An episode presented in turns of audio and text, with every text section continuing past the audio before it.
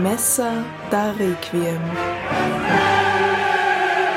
Kurz erklärt von Janina Zell. Wir kennen Giuseppe Verdi als Opernkomponisten. Er ist berühmt für seinen Nabucco, mit dem er eine heimliche Nationalhymne Italien schrieb. Genauso wie für seine Trias Rigoletto, Trovatore, Traviata, mit dem er seinem Ideal einer wahrhaftigen Menschendarstellung immer näher kam. Und natürlich auch seine reiferen Werke wie Don Carlos, Aida, Othello, Falstaff. Und dieser Opernkomponist nun schrieb mit 55 Jahren plötzlich Kirchenmusik. Das hatte er zuletzt während seiner Ausbildung getan und nun vertonte er das Libera Me für ein Requiem. Anlass war der Tod Gioacchino Rossinis im Jahr 1868, der größte und verehrteste Komponist Italiens. Und Verdi wollte ihm gerne ein Andenken setzen und bat die berühmtesten Komponisten Italiens, gemeinsam ein Requiem für ihn zu schreiben. Jeder sollte einen Teil des Messtextes vertonen, das dann zu seinem Andenken gespielt werden sollte. Tatsächlich schrieben auch alle 13 Komponisten ihren Teil, doch die Uraufführung scheiterte an einem Konflikt zwischen Verdi und dem Dirigenten, und so verschwand das Libera Me von Verdi in der Schublade. Doch als fünf Jahre später der Dichter Alessandro Manzoni starb, die Identifikationsfigur des Risorgimento, der italienischen Unabhängigkeitsbewegung, für die auch Verdi stand, da nahm er das Libera Me wieder hervor und beschloss, ein eigenes Requiem zu schreiben.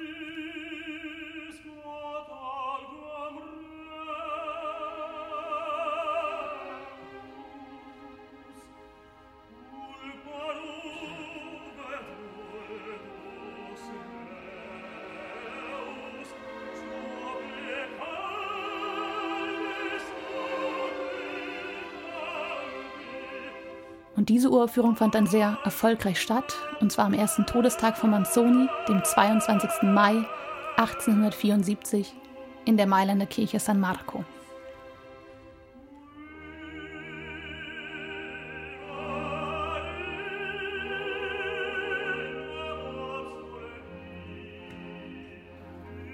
Verdi vertonte dafür den lateinischen Text der römisch-katholischen Liturgie des Totengottesdienstes, die sieben Abschnitte Requiem, die Dies Irae-Sequenz, das Offertorio, Sanctus, Agnus Dei, Lux Aeterna und Libera Me. Diese Verse haben vor allem unzählige andere Komponisten vertont, die berühmtesten vielleicht Mozart, Cherubini und Berlioz. Sie alle setzen sich mit diesem Requiem-Text auseinander, in dem der Mensch konfrontiert wird mit seinem Schicksal. Das Individuum steht dem Tod gegenüber und muss sich am Tag des jüngsten Gerichts für seine Taten verantworten. Die musikalische Dramaturgie Verdis ist nun durchaus vergleichbar mit der seiner Bühnenwerke. Die künstlerischen Mittel aber gnadenlos radikalisiert. Vor allem bei den Schilderungen des jüngsten Gerichts im Dies Irae. Verdi greift dazu massiven Paukenschlägen, zu herabstürzenden Schreien im Chor, in den Soli. Alles um diese apokalyptischen Bilder des Tags des Zorns deutlich zu machen. Wir hören die Posaunen, wie sie erschallen, und die Lebenden und die Toten zum Gericht aufrufen. Wir hören, wie das Buch aufgeschlagen wird und die Menschen dort gerichtet werden nach ihren Taten. Ein tränenreicher Tag, an dem der schuldbeladene Mensch aufersteht, um am Ende nur um Gnade bitten zu können.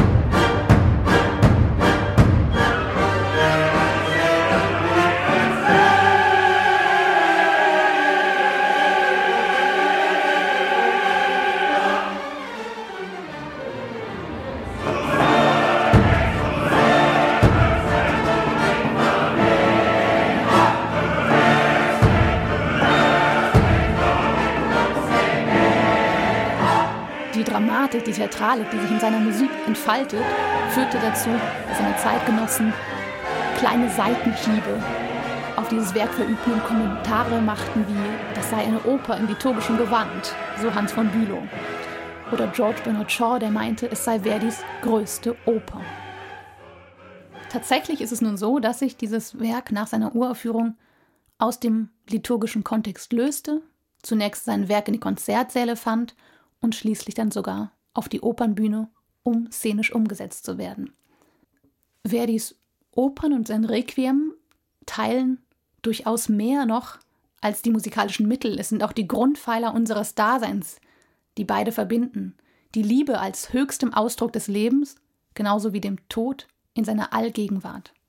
Und Verdi versucht in keinem Moment seines Requiems, den Dramatiker zu verleugnen. Im Gegenteil, er versucht mit jeder Note das szenische Potenzial des Textes voll auszukosten und malt uns ein Drama der Menschheit, das Drama der Menschheit. Dazu dient ihm einmal das Wechselspiel von Chor, Soli und Orchester, eine Räumlichkeit, die sich dort auftut, auch mit den Ferntrompeten, die durch den Raum hallen.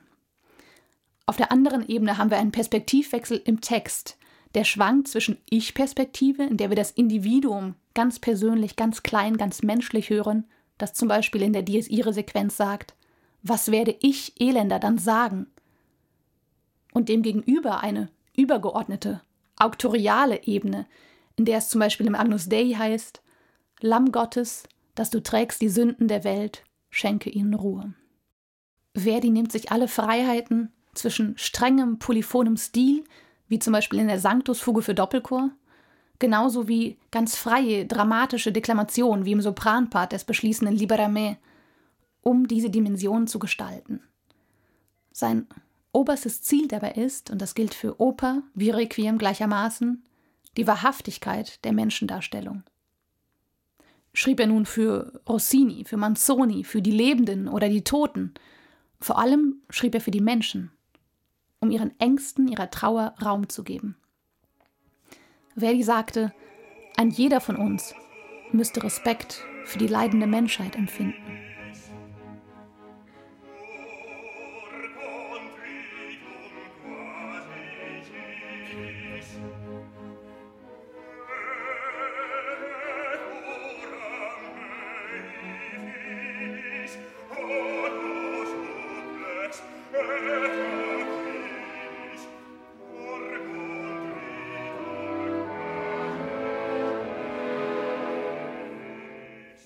Dieses Werk nun, die Messa da Requiem, szenisch umzusetzen, ist bei aller Theatralik, die diesem Werk innewohnt, doch ein entscheidender Schritt, bei dem sich einige Fragen auftun.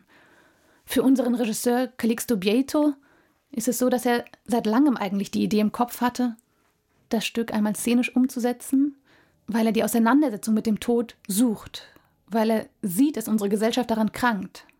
Über Jahrtausende war der Tod im Abendland ein Teil des Lebens. Er wurde akzeptiert und häufig als letzte und erfüllende Lebensphase gesehen. Im 19. Jahrhundert hat sich dann ein Wandel durchgesetzt und heute immer mehr verstärkt, der dazu führt, dass der Tod mehr noch mit Angst, mit Ungewissheit, mit Verdrängung als mit allem anderen belegt ist. In unsere leistungsorientierte Gesellschaft passt er nicht mehr recht rein und so wird er immer weiter an den Rand der Gesellschaft gedrängt. Ältere Menschen sind nicht mehr bei ihrer Familie, sie sterben im Altenheim, im Hospiz, die Friedhöfe sind am Rande der Stadt, die Kirchen leer und die Trauenden oft alleine, weil man schlicht nicht weiß, wie man ihnen begegnen soll. Für den Regisseur Bieto ist es nun so, dass er sagt, wir sollten jeden Tag an den Tod denken, wir sollten sicher gehen, dass er Teil unseres Lebens ist, das zulassen und nicht versuchen, ihn wegzusperren, denn das sei unsere größte Schwäche in unserer europäischen Gesellschaft, den Tod wegsperren zu wollen, denn er wird kommen in unserem Umfeld und auch auf uns selbst zukommen und wir werden zerstört davon. Am Anfang standen für ihn Bilder, als er diese Musik hörte. Bilder von Isolation und Vereinsamung, Bilder von Verleugnung und Wut, von Annahme und Hoffnung. Und Stück für Stück haben sich aus diesen Bildern und Emotionen Charaktere entwickelt mit Lebensgeschichten. Sowohl für die vier Solisten als auch für den Chor aus Individuen. Jeder hat sein Einzelschicksal, bringt seine persönlichen Erfahrungen und Ängste mit herein. Und bei allen Ängsten und bei aller Schwere ging es ihm darum, auch Erleichterung und Befreiung in dieser Arbeit und in diesem Werk zu finden. Er sagt, ich spreche über den Tod aus einer hellen, lichterfüllten Perspektive, dem Licht der lebenden Menschen.